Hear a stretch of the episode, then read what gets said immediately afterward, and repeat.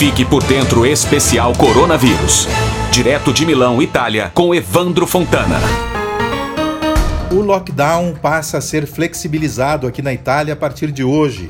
Algumas atividades, como papelarias, livrarias e lojas de roupas infantis, poderão abrir as portas com regras especiais de distanciamento. Algumas atividades industriais também poderão funcionar, mas a Lombardia, região mais afetada pelo coronavírus, resolveu manter as restrições até o dia 3 de maio.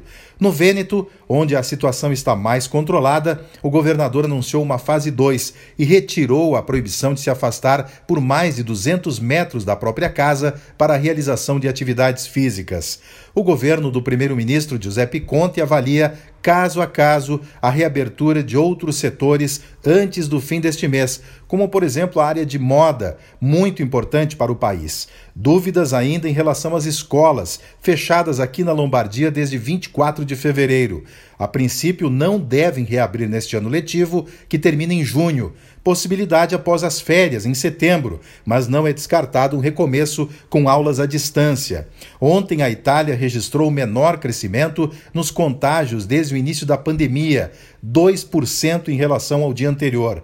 Mas o número de mortos voltou a subir e chegou a 566, elevando o total de vítimas para 20.465. De Milão, Itália, Evandro Fontana para o Fique por Dentro Especial. Fique por Dentro Especial Coronavírus.